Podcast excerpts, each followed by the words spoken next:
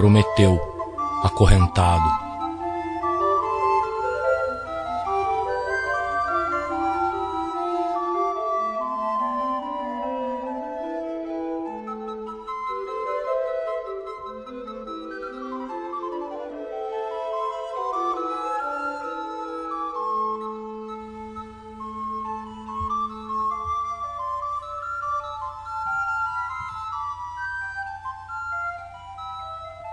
Prometeu e o fogo sagrado.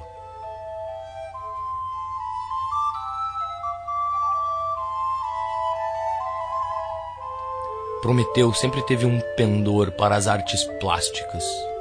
Seu pai era o velho Japeto, um dos titãs cuja origem se perde na noite dos tempos.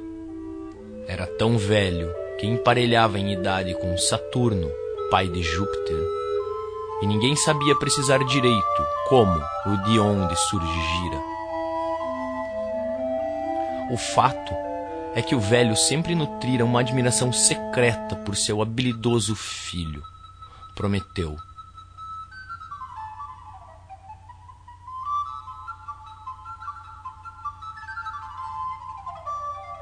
Ásia, esposa de Japeto, escutava pacientemente os prognósticos do marido mas não podia deixar de concordar com seu otimismo.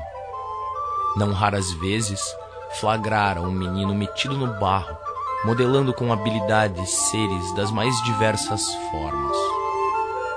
Com o tempo, Prometeu cresceu, até atingir a fase adulta.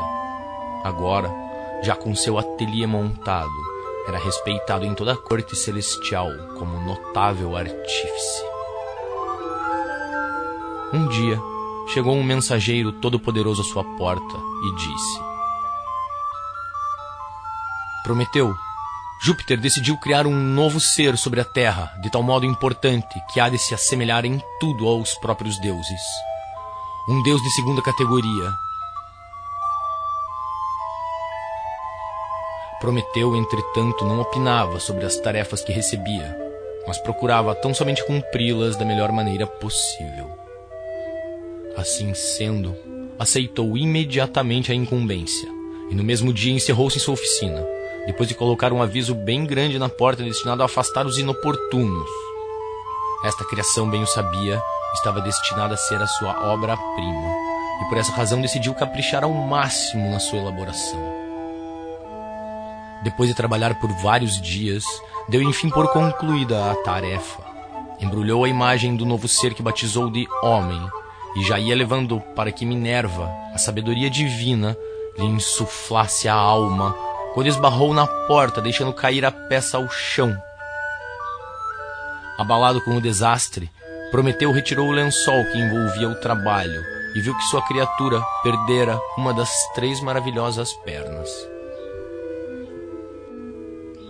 Mas, como se estivesse muito apressado, pois a data da entrega da obra já havia expirado há vários dias, resolveu levá-la assim mesmo, com duas pernas.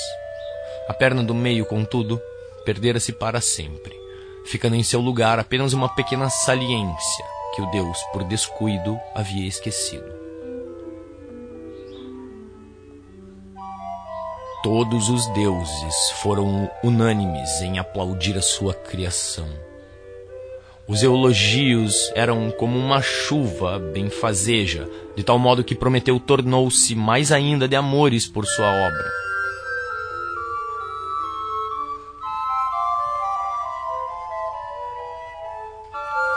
Decidido, porém, a fazer daquela criatura um ser privilegiado, Prometeu decidiu subir até os céus e roubar do sol uma pequena chama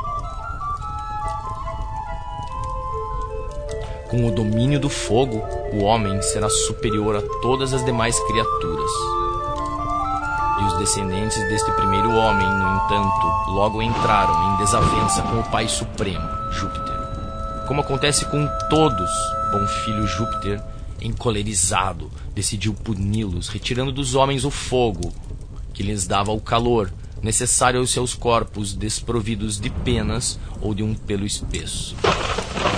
Deste modo, o homem também ficava privado do elemento fundamental para que pudesse continuar a fabricar suas armas e ferramentas.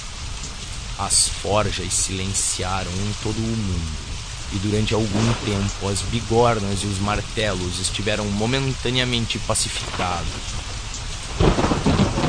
Quando a noite descia sobre a terra, as pessoas corriam a se envolver em suas peles, buscando o abrigo das suas cavernas geladas e escuras. Sem o fogo para cozinhar os alimentos, tiveram também os homens de retroceder ao hábito de comer alimentos crus. Prometeu, vendo que o ser que saíra de suas mãos padecia de incríveis sofrimentos sem indagar da causa que o levara a este lamentável estado, decidiu roubar outra vez dos céus uma fagulha do divino elemento.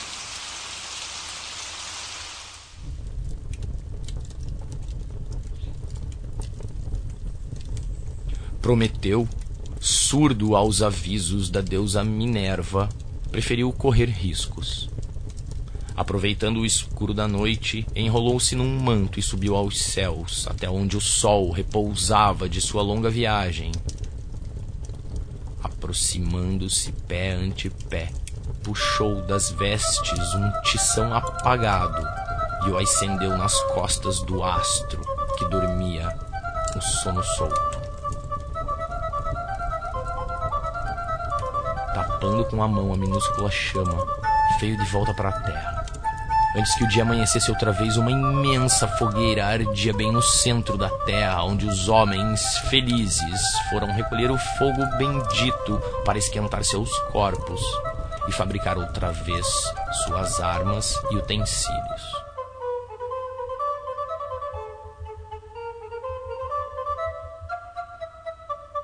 Mas Júpiter, ao saber do fato, irritou-se de vez.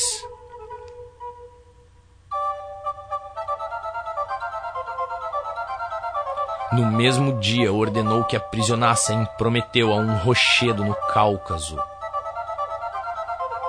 Quero que ele esteja para sempre preso àquela pedra, exclamou Júpiter furioso. Ordenou ainda que soltassem sobre a região um terrível abutre, cuja degradante função seria a de devorar incansavelmente o fígado de Prometeu. E assim se fez.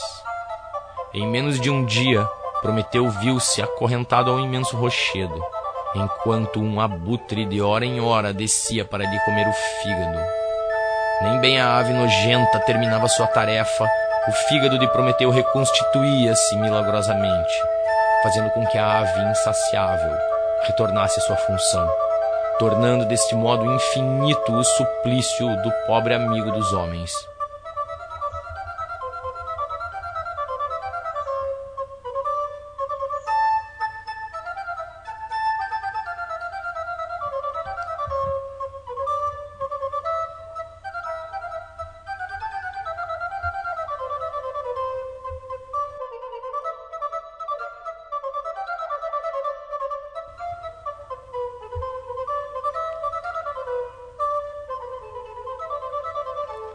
Durante muitos anos, Prometeu esteve submetido a esta horrenda tortura. Quando um dia uma voz cavernosa ecoou sobre sua cabeça. Aprendeu agora a lição. O filho de Japeto, no entanto, virou o rosto em sinal de desprezo.